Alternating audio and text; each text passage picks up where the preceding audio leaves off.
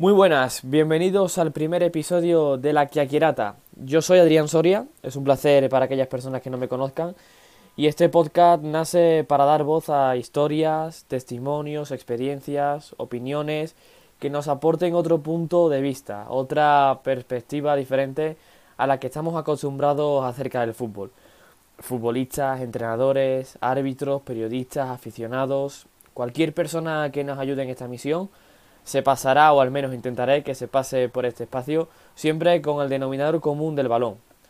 Por eso, sin ir más allá y a que sirva a modo de presentación, muchas gracias a quienes estéis escuchando este primer programa y arrancamos ya con el primer invitado. Es la hora Meiga, es la hora del 0-2. 12 corners. Le va a pegar Jozabé. Pallonetto, Francesco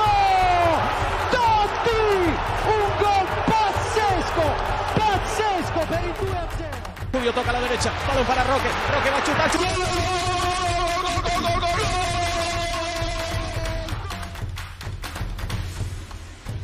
Bueno, después de haber escuchado la intro que nos acompañará en este podcast y que dará voz a esos primeros segundos de silencio de cada programa, os lanzo ya la pregunta que vamos a responder hoy. ¿Quién no ha soñado con ser internacional? Si de por sí ser profesional es difícil, imaginen con representar a un país. Hoy vamos a conocer la historia de Bienve Marañón, un gaditano nacido en el puerto de Santa María, de 34 años que recién estrena la nacionalidad filipina y ahora cada vez tiene más cerquita la posibilidad de cumplir su sueño. Primero, antes de todo, felicitarte porque también he visto que has sido padre hace poco. Así Sí, que tío, darte, gracias. darte- darte la enhorabuena por eso, porque vaya semana redonda, ¿no? O sea, eres padre hace unos días y Sí. encima te das la doble nacionalidad con Filipinas. Claro, ha sido todo casi prácticamente al mismo tiempo. Es verdad que la nacionalidad la llevo esperando un año y medio, dos, Sí, pero bueno, eh, ha llegado cuando ha, ha llegado el nene. Así que me hubiese gustado eh, tenerla antes, porque así directamente él pasa a ser filipino. claro. No que ahora pues tenemos que arreglar algunos papeles, pero bueno, que luego será filipino. Pero si hubiese nacido el nene después, pues hubiese sido ya directamente filipino. Pero bueno, no pasa nada. Qué bueno. Tú naciste en el puerto de Santa María, eres del puerto, ¿no? Sí. Sí. Y- Yo nací en Cádiz, Sí. pero bueno, llevo toda mi vida en el puerto. Lo que pasa es que antes no, no solía nacer la gente en Cádiz y se iban para el puerto. Pero bueno, puedes decir del puerto Santa María mejor. Y comenzando por tus principios en el fútbol formativo, en el fútbol base, ¿tú primero estuviste en la cantera del Betis o del Cádiz? Yo estuve primero en la cantera del Betis. Yo estuve jugando en el equipo de mi pueblo, en La Salle. De ahí pasé a en juvenil de primer año al Betis. Y juvenil de segundo año, ya salí del Betis y me fui al Cádiz. Sí. Y no, no, no, no. Juvenil de segundo año me fue el Betis. De tercer año, que era Liga Nacional en el Betis Sí. y División de Honor en el Cádiz. Y luego a partir de ahí ya quise dejar el fútbol. Tú sabes, tuve un par de años ahí que era un poco rebelde, que me gustaba más la fiesta que otras cosas. Y lo quise dejar, me fui al Rayo Sanluqueño, un equipo de San Lucas, que jugaba en preferente, era una más baja de tercera, no como ahora, que ahora hay muchas categorías. Y la verdad que, que fueron dos años muy buenos. Y en, en la pretemporada del segundo año, el entrenador del Cádiz B eh, me dijo, bien, ¿qué haces aquí? Tal cual. Digo, mira, pues que realmente la cabeza mía no estaba preparada como para seguir con entrenamientos serios y esas cosas. Me dice, bueno, si haces una buena temporada, te llevo conmigo. Y me puse las pilas esa temporada y es verdad que lo marqué bastantes goles y me llevó. La verdad que cumplió con su promesa y ya fui al Cádiz. Estuve en el Cádiz B y estuve tres años. El primer año tuve la suerte de debutar con el primer equipo. A partir de ahí se olvidan un poco de mí y ya con el cambio de entrenador, trayendo a Javi Gracia, que está ahora en Sí. Valencia, eh, trajo a muchísimos jugadores y a los de la cantera pues no nos dio la oportunidad. ¿Y qué pasa? Que ya cuando estás un año más en la cantera sin poder debutar con el primer equipo, a pesar de que le iban muy bien, pues te desanima y el tercero pues lo llamo por echar y hasta que salí de ahí. Sí, porque tú debutas en segunda con el Cádiz y además debutas, tengo visto que juegas tres partidos esta temporada con el primer equipo. Eh, Claro. ¿tú ahí es que puedes dar el salto del, del filial al primer equipo? Sí, es verdad que hay un cambio muy grande de, de poder entrenar con el Cádiz B, que es de tercera, A entrenar con un equipo de segunda división, sobre Sí. todo la experiencia y cómo entrenan, la, la rapidez con la que juegan. Pero bueno, era cuestión de tiempo, ¿no? Está claro que ningún jugador del filial va a llegar y del tirón va, va, va a explotar, ¿no? Hay que darle entrenamiento, hay que darle algún partido. Y la verdad que yo cada vez me encontraba más a gusto. Eh, jugué el primer partido, eh, no lo hice mal. El segundo partido fue directamente con ellos también. Fuimos a, a Noeta contra la Real Sociedad y jugué la segunda parte casi prácticamente entera. Y a partir de ahí eh, llegamos a Cádiz y tuve, tuve una pequeña lesión de pubis en la que me estuve un mes o tres semanas parado, pero en cuanto me recupero me llama de nuevo para jugar contra el Hércules. Eh, juego contra el Hércules, a partir de ahí todo eso era entrenando con ellos y, y metido en la rueda de, de, ellos, hasta que cambian al entrenador. En aquel entonces era Calderón, que yo lo sí. tenía en el B, que dio el salto. Mm. Y la verdad que le iba bastante bien los primeros partidos, pero luego, tú sabes, eh, el equipo no, no respondió. Y cuando cambió de entrenador, resulta que cambia otra vez al entrenador del filial por un par o tres de partidos y coge y no me llama y me baja a mí al filial y a otros dos chavales que estaban en el filial lo suben al primer equipo. Uh -huh. Entonces ahí ya fue un palo yeah. bastante duro, la verdad. Y luego vino otro entrenador que no me acuerdo quién fue, no sé si Julián Rubio, no sé, la verdad. Y ya ese no contaba con, con la cantera para nada, ¿no? Y, ya, te, y llega una edad en la que tienes que salir del filial, ¿no? Claro, ese por ejemplo fue el primer año. Cuando me pasó todo fue el primer año. Es decir, el segundo año yo tenía la confianza plena porque el club me lo dijo de que vamos a firmar un contrato nuevo, iba a tener ficha del filial, pero yo iba a estar en la rueda del primer equipo porque ellos bajan a segunda vez. ¿Qué pasa? Que yo pues me lo creo, ¿no? Yo me creo al club.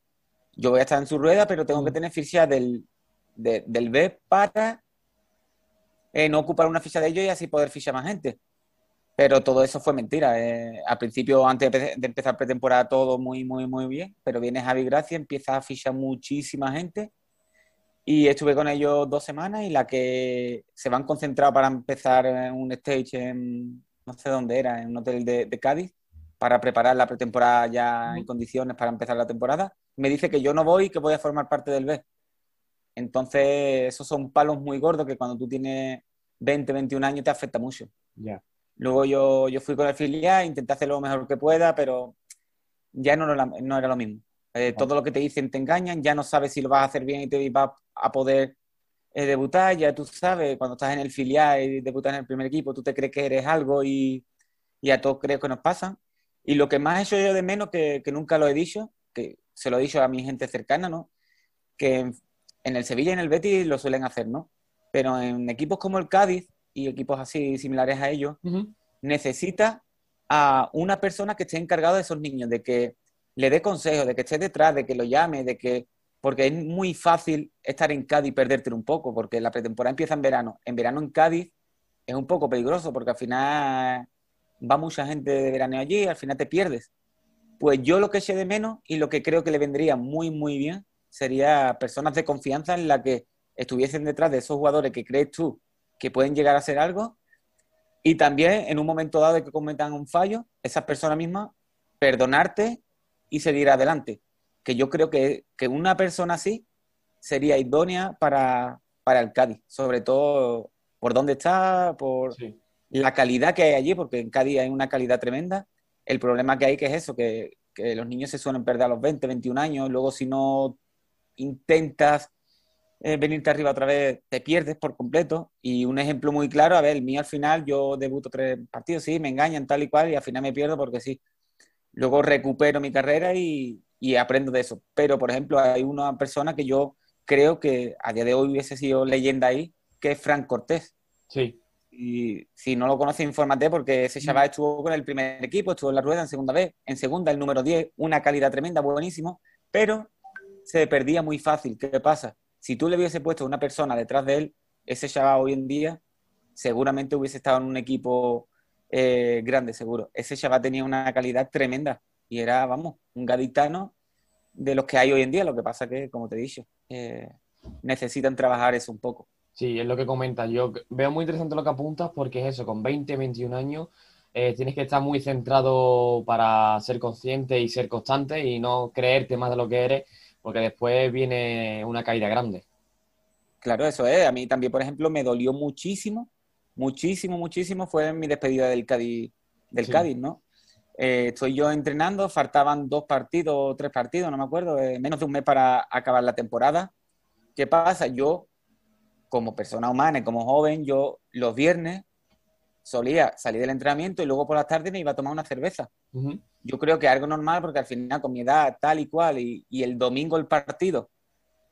Y resulta que, que me ven. Yo lo hacía durante los tres años, durante siempre lo hacía, pero ya acababa contrato muy pronto, ya me querían echar porque al final ya no estaba rindiendo y había tres, cuatro que nos querían echar.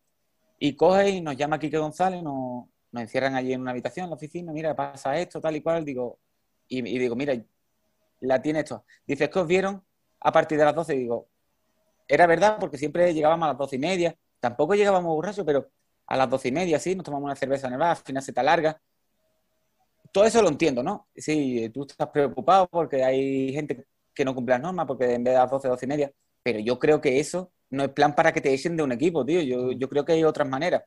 Total, llego con él, hablo con él, digo, que yo, tú te puedes de cre- creer que después de tres años tú me digas que a partir de mañana ya no puedo entrenar porque tú me has visto tomando una cerveza, que eso no lo hago yo, eso lo hace todo el mundo y es una cosa muy, muy, muy normal. Si me quieres echar de otra manera, dímelo, ven aquí, me lo dices y ya está. Y le digo, ¿puedo entrenar con, con el equipo? Al menos para que esto no se vea feo, ¿no? Al final salir en la prensa, puede haber debutado tal y cual. Digo, ya no quiero saber nada si, si esto sale a la luz porque es una cosa que se suele hacer, pero si sale en la prensa parece que ya Sí. has matado a alguien.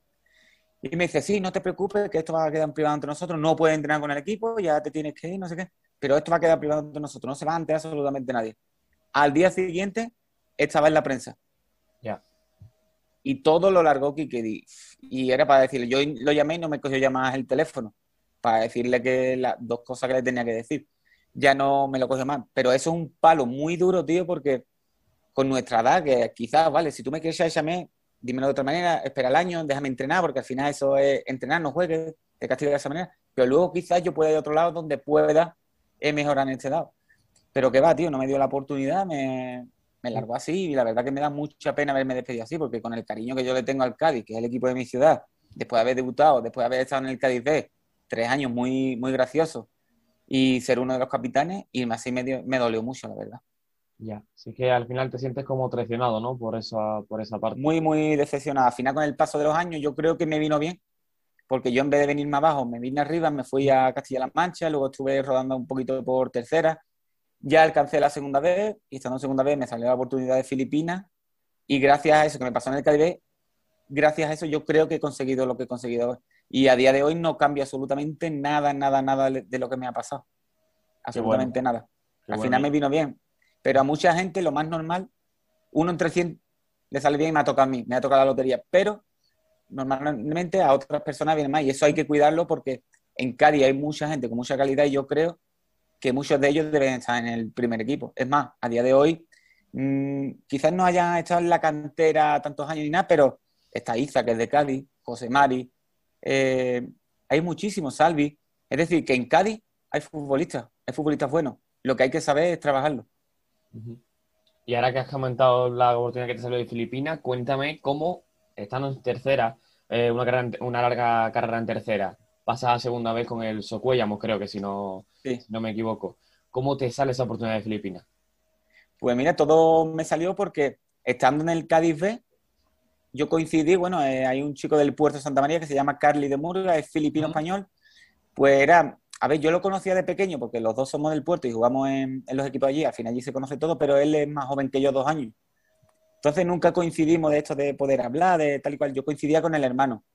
Pero en el Cádiz B, él siendo joven estuvo con nosotros. Entonces, ¿qué pasa? Yo iba siempre con él viajando del puerto a Cádiz a entrenar, a jugar, a todo, durante dos años. ¿Qué pasa? Que luego al final esa amistad se queda. Yo con él sigo hablando, él después de ahí se va al portuense, a Sanluqueño, Mm. y de ahí le sale la oportunidad de ir a Filipinas y se va, porque es filipino y porque cree que allí hay, puede rascar algo más que aquí en España.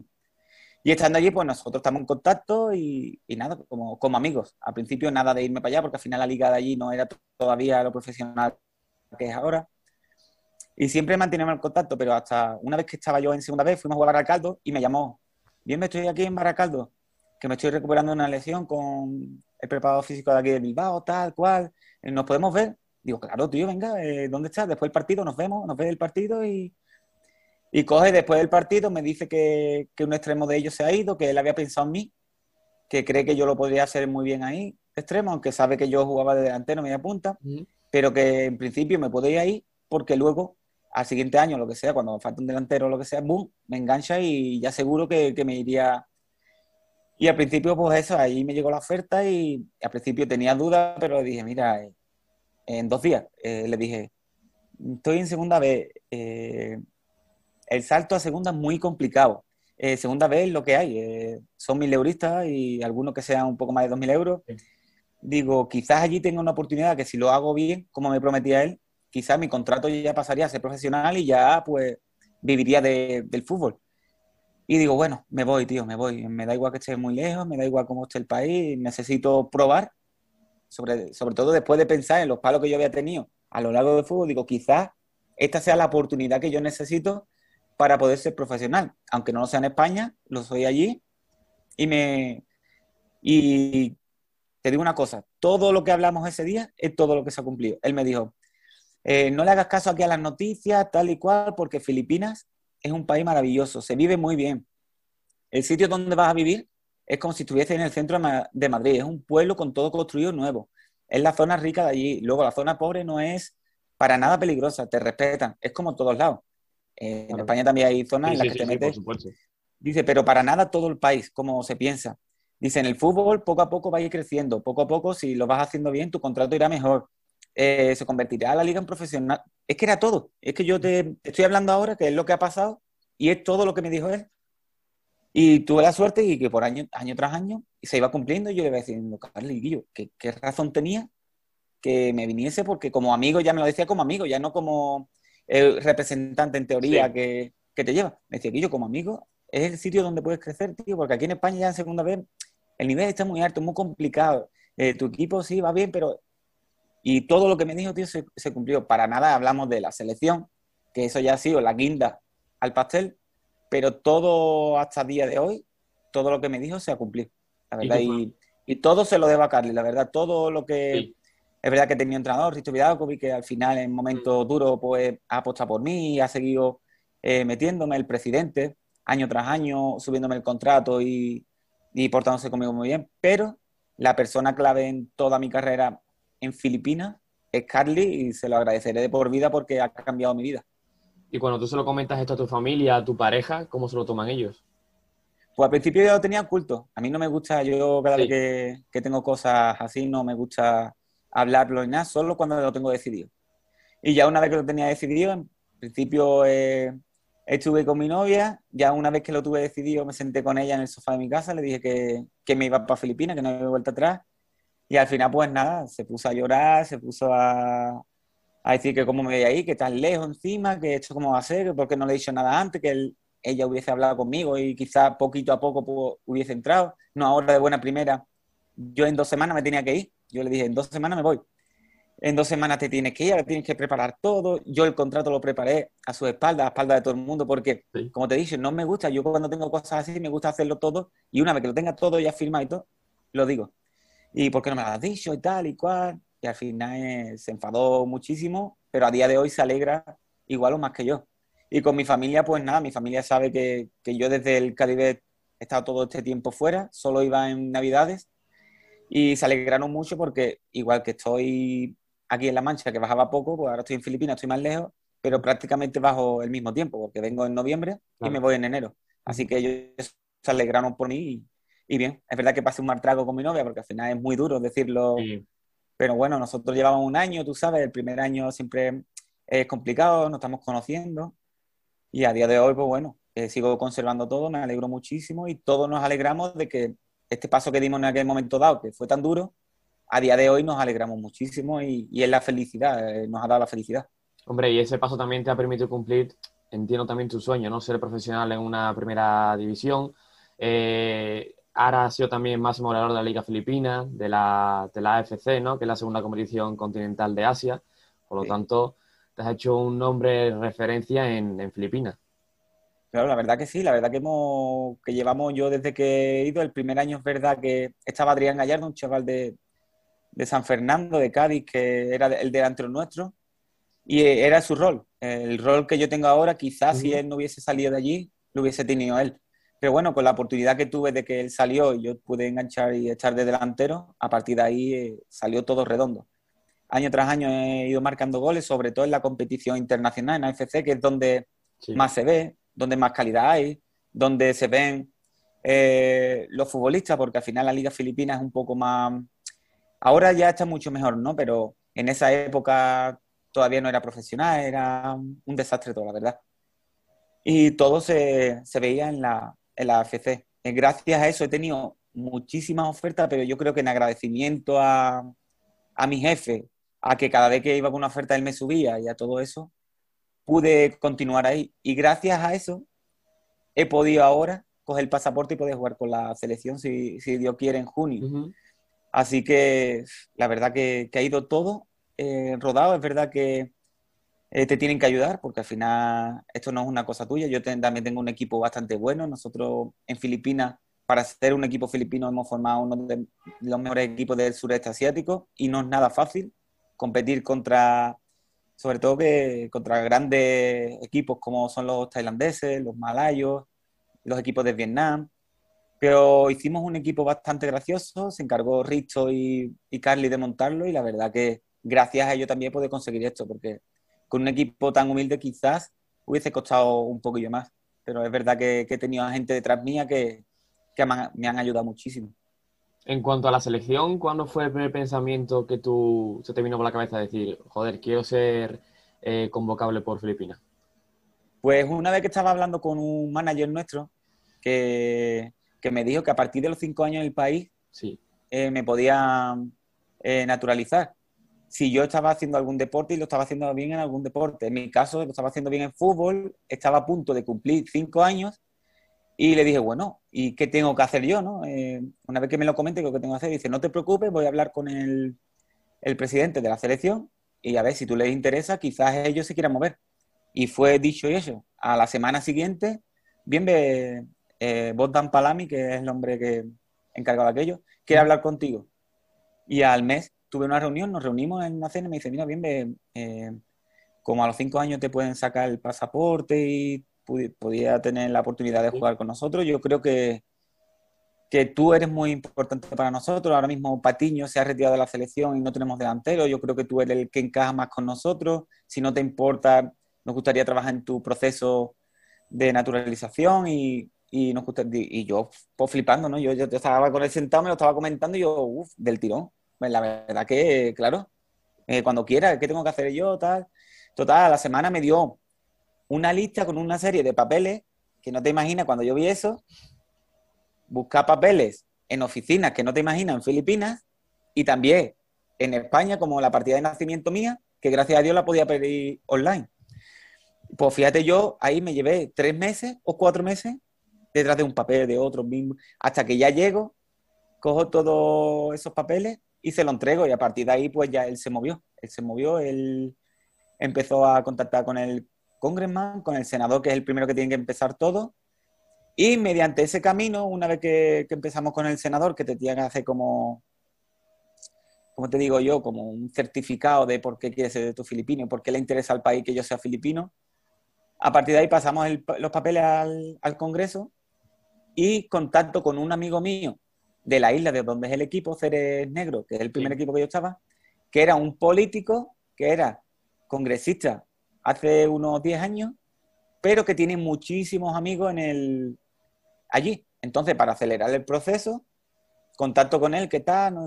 Y él no lo sabía. Entonces, cuando se lo digo, se lleva una grata sorpresa y me dice, me tiene a mí para lo que quiera. ¿Qué pasa? Que esa persona me ayuda muchísimo en acelerar el proceso. Luego tuvimos la mala suerte de que yo quizás, si no hubiese estado el COVID ya el año pasado, sobre marzo, hubiese tenido el pasaporte. Pero Ujú. llegó el COVID justamente cuando lo iba a sacar Ya. y tuvimos parado, estuvimos parados durante muchísimo tiempo, hasta que en diciembre de este año seguimos con el proceso y ahora en marzo, en marzo se ha aprobado todo. Gracias a- al presidente de la selección y a este hombre que se llama Mónico, que es el- la persona que me ha dado el empujón con todos eso, esos cargos importantes, que al final es como todo. Tú necesitas gente ahí detrás tuya que esté empujando un poco porque al final necesitas, lo necesitas. Eso es cosa... Y nada, y a día de hoy, pues imagínate, yo hace una semana, el lunes pasado, fue cuando se aprobó ya definitivamente todo. Yo era verdad que sabía que estaba todo muy bien, pero hasta que no te aprueban todo, no eres consciente de lo que alcanza. Y es más, A día de hoy tengo aprobado todo, pero hasta dentro de un mes no se convierte en ley. Sí. Eso es un proceso que solo hay que esperar, ¿no? No necesito ya ni entregar documentos ni nada. Pero yo hasta que no me vea el cartoncito en la mano con el pasaporte filipino, yo la verdad que todavía no me lo creo. Entonces tengo unas ganas que pase el mes que, que no te imaginas. Y se te ve, se te ve en la cara de, de ilusión de que tienes ganas de que, de que pase. Claro, es que al final date cuenta, eh, tener el pasaporte filipino, yo tengo 34 años, tener el pasaporte filipino te da una salida hasta, hasta 41, 42 años fuera, si tú quieres y te cuidas, ¿no? Sí. No es lo mismo que ser extranjero, que tiene la misma, no tienen la misma exigencia como extranjero, solo son tres por cada equipo. ¿Qué pasa? Que tú año tras año tienes que ir y quiero no, yo al final me lo tomo siempre como una motivación, pero es verdad que muchas veces te estresa, ¿no? Porque es que eh, cuando se pierde, vamos a por ti. Cuando Ya. haces algo mal, eh, no te puedes lesionar. eh. entonces ahora jugar como filipino es otra cosa y aparte por lo primordial es jugar con la selección.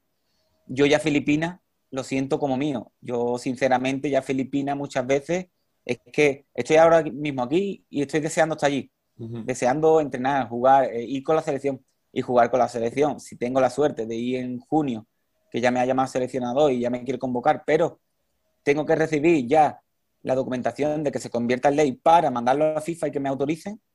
Y la verdad que no puedo esperar ya para ese partido. Es una cosa que se va a hacer en China. Tenemos tres partidos, China, Guam y las Maldivas, y él quiere que juegue en los tres partidos. Y la verdad que estoy ahora mismo, pues, como te he dicho, muy nervioso porque pase ya todo, que tenga el cartoncito, que lo mandemos a FIFA, que me apruebe y, y que juguemos, porque la verdad que eso va a ser una pasada. Y es muy gracioso. El- hace tres días por ahí le hicieron una entrevista a Sergio Ramos, Sí. porque ayer fue la primera vez, la primera vez ¿eh? en todo el proceso, ayer, que un periodista de Filipinas me pregunta, bueno, tú con 34 años, ¿qué piensas que puede aportar Filipinas a la selección? Un periodista. Y le digo al periodista, mira, pues hace tres, cuatro días le hicieron una entrevista a Sergio Ramos. Y dijo, los 33, los 34 o 35 años de hoy en día son los 28 de antes. Digo, pues tú tienes que mirar solo eso. En fútbol, ¿quién manda? Messi, Cristiano. En baloncesto, LeBron James. En tenis, Nadal, Federer. Y esa fue mi respuesta. Entonces, a mí cuando me preguntan eso a partir de ahora, digo, mira, ahí está el ejemplo. Que la edad es solo un, un número, porque al final, eh, mientras tu rendimiento y no tengas lesiones y, y sobre todo tu cabeza esté bien, lo demás va, va a ir solo. Eh, hoy en día la gente se cuida más, Mm. eh, la comida, el que bebes, el, el entrenamiento invisible. Al final, hoy en día los futbolistas no se retiran como antiguamente a los 32 años.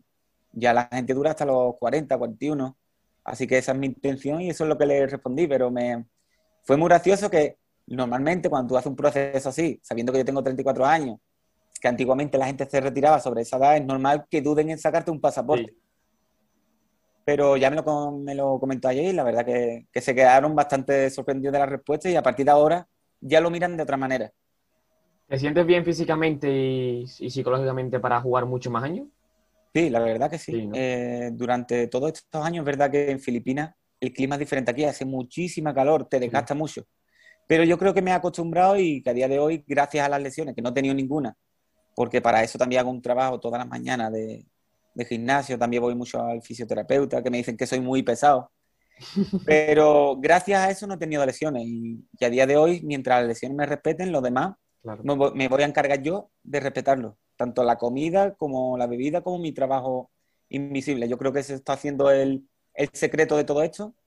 Y como te he dicho, mientras las lesiones me respete y no tenga nada serio, eh, físicamente y mentalmente, la verdad que estoy bastante bien. Es más, a día de hoy, el 10 de febrero tuvimos a- al nene y vamos, eh, es encima muchas veces dices tú, pues me quedo en España porque al final ya tengo al nene. No, es, es una motivación que tenemos nosotros de irnos con el nene y que él también sea partícipe de lo que disfrutamos nosotros allí y de lo que va a vivir allí. Es más, también a día de hoy puede aprender inglés y dentro de 4, 5, 6, 7 años cuando venga para acá, quiera no, el venir de, de, otro, de otro país, el aprender el inglés y, y ver otra cultura, yo creo que le va a venir fantástico. ¿Qué te dijo el seleccionador cuando hablaste con él? Porque tengo entendido que Milivojevic, ¿no? Que jugó en el Celta, en el Mallorca, en España. No, es, no eh, él se fue y se ha quedado eh. Scott Cooper. Ujú. Él se fue rápidamente, él firmó, pero se fue y se ha quedado Scott Cooper. Y llevo hablando con él, pues llevo unos meses, unos meses, desde que ya prácticamente se sabía que todo el proceso iba bien. Sí. Me habló, me, me dio la enhorabuena, me dijo que íbamos a esperar, pero que su pensamiento era que yo formase parte del equipo directamente, que en su esquema encajaba y que le encantaría que fuese a, a China, que los papeles llegaran a tiempo, porque eh, la verdad que le haría un gran favor a la selección y, y está muy ilusionado en que yo juegue con ellos. Así que al final eso también te ayuda a, a motivarte a estar aquí. Por ejemplo, yo estoy ahora mismo en España y antes entrenaba solo y desde que me dijo eso, pues ya me voy con el equipo de aquí, del Socuellamos, que están en segunda vez, y mañana juegan contra la Extremadura, pues ya me das más por entrenar, por motivarme más, Sí. porque al final esto del COVID llevamos tanto tiempo parado que llega un momento que quizás te, te duermes un poco, ¿vale? Yo me tengo que ir ahora en abril, nos vamos ahora en marzo, pero la Champions League la han retrasado un mes, entonces un mes más que estamos aquí. Entonces a mitad de abril nos tenemos que ir. Pues yo cuando vaya quiero ir ya en forma, porque en junio, si Dios quiere, los papeles van a FIFA y se aprueban, voy a jugar. Entonces, cuanto mejor vaya, mejor. Y mensajes así, pues te ayuda a que cuando tú vengas aquí a entrenar, pues vayas más motivado. ¿Cómo viviste el tema del COVID? ¿Te pilló en Filipinas? Sí, todo en Filipinas, la verdad, eh, me pilló todo allí y lo pasamos relativamente mal, pero en- con el apoyo de, de mi novia y ella en mí, la verdad que lo pasamos medianamente bien dentro de, la, de lo que cabe, ¿no? Allí en Filipinas fue más duro todo, allí estuvimos encerrados cinco meses sin salir prácticamente de casa, solo para comprar. A partir de ahí ya nos dejaron ir a correr fuera dos horas, de 4 a 6 de la tarde, con el calor que hace allí. Pero bueno, en vez de correr, tú lo que ibas era despejarte un poco, ¿no? Y la verdad que fueron bastantes meses, meses muy duros, muy, muy desagradables, pero lo pasaba todo el mundo y lo teníamos que pasar nosotros. Es verdad que lo que más nos dolía no era el encerrarnos, ¿no? A mí lo que más me dolía era ver las redes sociales y ver a todo el mundo en España en verano prácticamente haciendo vida normal y yo en Filipinas pues encerrado. Yo decía, ¿qué pasa? Que en España no hay virus cuando está muriendo más gente que aquí. Mm. Eso me, me llamó muchísimo la atención y es lo que más me dolía a mí. Yo cumplí las normas, como lo tiene que cumplir todo el mundo, yo la cumplo y para mí no hay ningún problema. Es más, yo tenía una terraza que hacíamos muchas comidas, eh, hacíamos unas barbacoas que no veas, entrenábamos allí. Pasábamos al final eh, un tiempo agradable, ¿no? Dentro de, la, de lo malo. Pero el ver cosas de España, yo estoy allí y ver el móvil, el Instagram, el Facebook y ver a, a gente disfrutar tanto en España como disfrutaban en el puerto de Santa María, que pusieron una noria, un festival de música, la gente en la playa que no respetaba a nadie. Yo decía, pero esto es normal, allí no hay virus, está muriendo muchísima gente, pero se están haciendo lo- los locos. Y eso es lo que más me dolió a mí. Luego ya es verdad que allí al final te acostumbras a vivirlo como ellos y, y luego Sí. poquito a poco pudimos salir y aunque fuese al principio dos horas, luego cuatro horas y luego hasta las ocho de la tarde, ya lo llevamos medianamente bien, porque una vez que se pudo salir a los seis, siete meses, ya empezamos a entrenar el equipo. Y a partir de ahí estuvimos un mes entrenando, nos fuimos a una burbuja para jugar la liga, un hotel, durante un mes y, dos semanas, creo que fueron. Y ya jugando la liga y todo, pues ya lo ves de otra manera. Aunque estés encerrado en un hotel, pero ya estás jugando, estás entrenando, estás con gente, hablas con uno, hablas con otro. Y, y sabiendo que cuando acababa la liga te venías para España. Y, y la verdad que lo pasé así, estuvo, fue una mala época, pero dentro de lo que cabe me quedo con lo bueno que fue que al final, tanto mi novia como yo disfrutamos mucho, hicimos mucha barbacoa y, y la verdad que es algo histórico, que esto lo vamos a contar a nuestros niños, no se lo van a creer. Y, y encima que lo pasamos en Filipinas, pero a día de hoy ya ha pasado, ya hay que olvidarlo. Es verdad que todavía estamos con ello, pero con la vacuna yo creo que si Dios quiere de aquí a cuatro o cinco meses estará todo más normal. Y si hemos pasado lo duro, ¿por qué no vamos a pasar ahora esto que nos queda? Así que hay que mirarlo así. Es más, a día de hoy no puedo entrar a Filipinas porque eh, había un repunte de casos ahora y todos los filipinos pueden entrar. Entonces yo tengo que esperar este mes que se convierta mi pasaporte en ley Claro. para Sí. poder entrar. Si no, como extranjero no puedo entrar. Mm. Entonces, por eso también estoy también eh, ilusionado porque al final el ser filipino me va a hacer entrar al país. No lo mismo que, que ser extranjero y estar nervioso de no poder ir hasta que abran. ¿Qué nivel bien dirías tú que es el de la Liga Filipina comparado con España? ¿A qué equivale? ¿A qué liga más o menos? Es complicado compararlo por, sobre todo por el clima. El clima te hace que todo sea diferente. Sí. La verdad, el, el calor que pasas allí, la humedad, el, el correr está aficiado, la manera de jugar a los filipinos, eh, tácticamente y técnicamente en España eh, son muy superiores. pero físicamente los asiáticos, los del sureste asiático y los filipinos en general, son mucho más, más fuertes. ¿Qué pasa? Que al principio yo decía, no, no pasa nada, si tácticamente y técnicamente no son buenos, quizás yo vaya sobrado, pero ni mucho menos. Yo prefiero a día de hoy jugar contra gente así que jugar contra gente que son como Gatuso o Medel, once como ellos dentro del campo. ¿Qué pasa? Que es que corren como locos. ¿Qué pasa? Entonces, la diferencia que hay en, en estos sentidos te hace la diferencia ser la liga de una manera o de otra, ¿no? En España es verdad que quizás los partidos tú ves más calidad, pero en, en, Asia sueles ver más derroches de, de, de, jugadores en cada partido, ¿no? Entonces es complicado compararlo, pero si yo, mi equipo, que es más europeo, nos, nos gusta más tocar, tenemos gente que son, si no todos, prácticamente todos europeos, filipinos, que tienen doble nacionalidad, me compraría con un segunda vez aquí, un segunda vez, sí, un segunda vez normal de aquí, que podría competir fácilmente aquí. ¿Tú crees que Nuestro equipo, los demás... Sí. ¿Tú crees, que, ¿Tú crees, que, el futbolista español está bien valorado en Filipinas? Sí, muy bien, muy bien, sí, ¿no? Muy bien. Eh, sobre todo cuando también nosotros hemos tenido la suerte que cada futbolista español que ha ido ha rendido. ¿Qué pasa? Que ah, ya claro. cuanto más van y más rinden, mejor te tratan, ¿no? Eh, es verdad que que también hemos fichado a gente que tampoco ha dado eh, la talla, pero eh, prácticamente todos los españoles que hemos firmado en el equipo, eh, ellos están bastante agradecidos, bastante contentos y, y quiero o no, ha dado un nombre a los españoles y ha dado un sitio a los españoles que el día de mañana, cuando un equipo filipino quiera fichar a alguien, por supuesto, el primero que va a mirar va a ser a los españoles. Cuando le ofrezcan a un jugador español, se lo van a pensar dos veces porque muchas veces es verdad que va un francés, va un, un inglés, no lo ven de la misma manera. Va un español y ya dice, es que los españoles que han estado aquí han rendido. Quizás este hay que darle la oportunidad.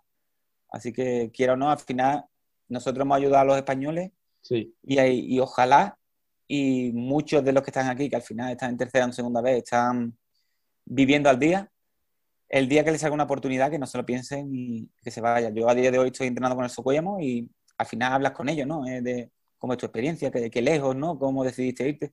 Y yo le he dicho que a todos que el que tenga una oportunidad para irse al extranjero, que se vaya, vamos, sin pensarlo. Es verdad que hay equipos y equipos. Ya. Pero si te informas bien, el equipo ha tenido gente que ha estado a gusto y que crees que puedes mejorar tanto eh, tu nivel como económicamente, porque no nos vamos a engañar, uh -huh. pues que no lo piensen y, y, vayan, pero con los ojos cerrados, porque aquí al final llega ya un momento que tú ya tienes un techito ahí que superarlo es muy complicado.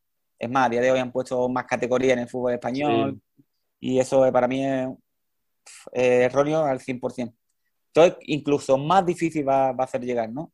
Entonces, si les sale la oportunidad de ir al extranjero, en el que ellos ya tienen un nivel de aquí bastante bueno, como para hacerlo bien, que salgan, que verán, que una vez que salgan no van a querer entrar. Eso es lo que me ha pasado a mí y, y es verdad, ¿eh? me lo dijeron y, y es verdad. Una vez que salga, no quieres volver.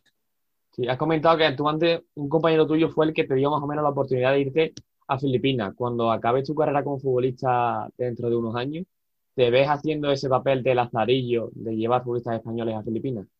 Mm, no, es eh, verdad que Carly de Murga, él, él, al final, como al principio de todo, no, no había tantos representantes metidos en el, en el mundo del, del fútbol, sobre todo allí, ¿no? En, en, Filipinas no había muchos representantes y él ya estaba en un equipo bueno y tuvo la suerte de poder enganchar a alguno y a él le gusta porque es una persona que aparte que le gusta es que vale, él sabe siempre mirar qué jugador es el que le puede venir bien. Él, él no ficha a uno por fichar, ni porque sea su amigo ni porque nada. Sí. Es verdad que un tío que vale para eso, Carly de Murga es, para mí, yo le llamo mi repre, mi repre Carly de Murga cuando es mi compañero y amigo de toda la vida, ¿no? Mi repre, pero es verdad que él vale. Yo para eso no valgo. Yo voy a intentar construir ahora cuando se vaya el COVID una academia y ese es mi futuro, intentar formar a filipinos desde la base para que el día de mañana ellos estén en, en, en la primera división del país e incluso que salgan al extranjero y puedan coger un mejor contrato. Esa es mi idea porque a día de hoy en Filipinas se empieza muy tarde a jugar a fútbol. Allí solo los que sí. tienen dinero prácticamente están, son los que están en la escuela. La gente pobre, como tienen que pagar, no van. Entonces a mí me gustaría integrar a esa gente con los demás para que jueguen a fútbol porque hay mucha gente que son eh, más humildes y no se lo pueden permitir y hay bastante gente buena que luego con el paso de los años, como no tienen la oportunidad de jugar cuando son pequeños, se olvidan y se van por otras ramas. Entonces a mí me gustaría ayudar a esas personas a integrarla con los otros e intentar entre todos eh, hacer un club e intentar que con el paso de los años, poquito a poco, ellos sean jugadores de fútbol en, un futuro y que le vengan bien a ellos y a su familia, porque cuanto más mejor lo haga, mejor contrato tendrá. Y si a día de hoy, fíjate, un chico pobre que no tiene nada, mediante el fútbol te puedes volver, volver con dinero, y puedes volver, eh, le puedes dar un vuelco a tu vida, no solo a tu vida, de tu familia, sobre todo en Filipinas, que hay mucha gente pobre y hay mucha gente válida. Tú cuando le digas a un niño, en Filipinas es una cosa muy graciosa. En, España tú le dices a un niño de 6 años, haz esto. Y es un rebelde, porque muchos niños son muy rebeldes, con 5, 6, 7 años. Allí tú dices algo y el niño lo cumple al 100%. Ni te, ni te protesta ni nada. ¿Qué pasa? Que para mí el niño tiene más margen de mejora. Todo lo que le diga lo va a chupar. Son como una poja. Pues eso es lo que quiero yo. Que ya que son tan disciplinados, incluso siendo los pobres tan humildes, tenemos que aprovechar eso para sacar de ellos futbolistas. Y esa es mi intención. Eso es lo que, a lo que quiero, lo que me quiero dedicar yo. Qué bueno, qué bueno. Se me recuerda un poco a lo que comenté al principio de que echabas en falta en Cádiz a alguien de confianza para esos momentos cuando ibas al salto de un equipo. Y ahora, en un futuro, que ojalá sea así, te puedes convertir tú en esa persona de confianza en los chicos filipinos que quieren llegar a ser profesionales. Sí, esa es mi intención. También yo, desde pequeño, yo también vengo de una familia muy humilde, ¿no? Nosotros somos cuatro hermanos, sobre todo tres nacimos en prácticamente cuatro años y a mi madre pues le costaba sacarnos adelante. No nos comprábamos botas, el balón de fútbol el que sacaban nuestros amigos, eh, teníamos que pagarle al árbitro, me acuerdo que eran 20 duros y yo nunca iba con los 20 duros. Y yo le decía al entrenador, mira, o me pone o no puedo jugar, es que no, no tengo... Entonces, como me ha pasado a mí y a día de hoy me ha cambiado tanto la vida, claro. ¿Por qué no hacerlo con ellos? ¿no? ¿Por qué no hacerlo con ellos? Si yo creo que esa es la mejor oportunidad que pueden tener ellos. Porque de la nada a tener algo es muy fácil jugando a fútbol. Solo te van a llevar al entrenamiento, solo entrena. Intenta mejorar.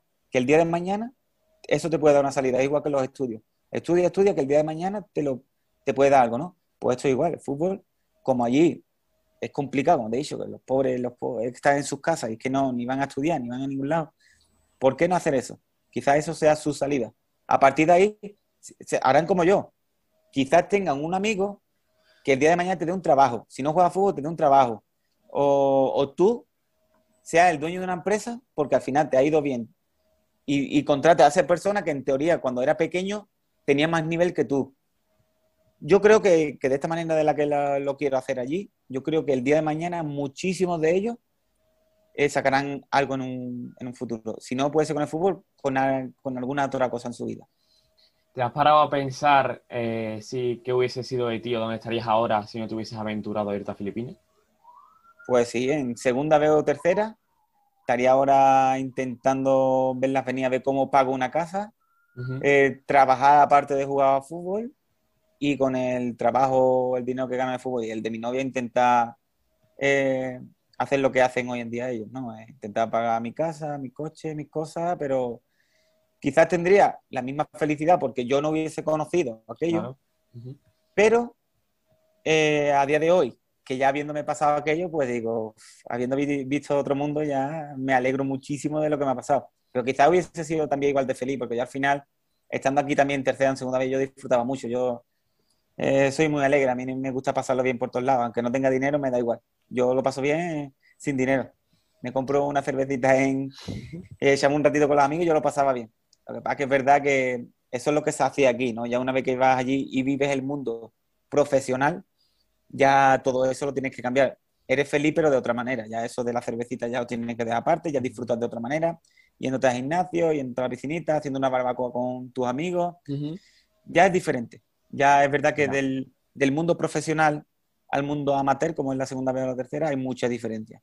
Y yo creo que esa es la diferencia que hay hoy en día entre la segunda vez y segunda división en España. Que en segunda vez cualquier equipo de, de segunda, a cualquier equipo de segunda le puede ganar fácilmente, pero es verdad que los pequeños detalles, como el estar más preparado físicamente y mentalmente, quizás los de segunda división no están un pelín por encima, pero muy poco. Quizás si los, jugadores de segunda vez no hicieran tantas barbacoas y no hicieran tantos decenas, serían exactamente iguales.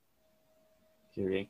Ya así para ir acabando, Si yo te dijese que te quedases con un momento deportivo de tu carrera, deportivo te digo porque ahora que ha nacido hace poco tu hijo, imagino que te quedarías con ese. Ah, con el de mi nene, sí. ¿Qué ha sido, ¿En qué momento ha sido el más feliz para ti? ¿Has jugado en segunda división? ¿Has jugado también la Champions de Asia? Eh, ¿Tienes un buen nombre en Filipinas?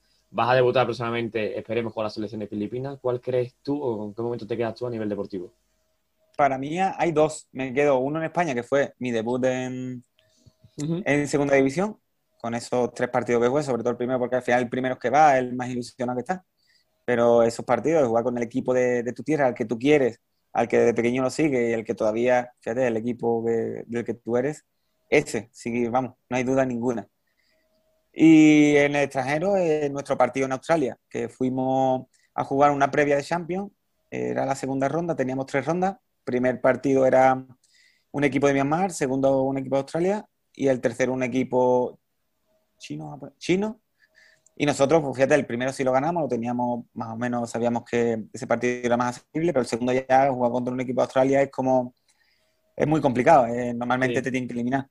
Pues fuimos allí y ganamos 3-2, 2-3, metí yo dos goles y de ahí fuimos a China a jugar. Entonces ese partido fue el que yo más he disfrutado, el que mejor recuerdo me, me trae y con el que más me quedo, porque al final no solo fue el partido, es que fue una pasada el viaje. Fuimos a Australia, eh, dos días antes del partido. Esa noche fuimos a dar un paseo para conocer la bahía de, Australia. Al día siguiente fuimos a entrenar y nos fuimos. Eh, bueno, esto no lo sabe nadie, pero a día de hoy el entrenador, si lo escucha, lo, verá.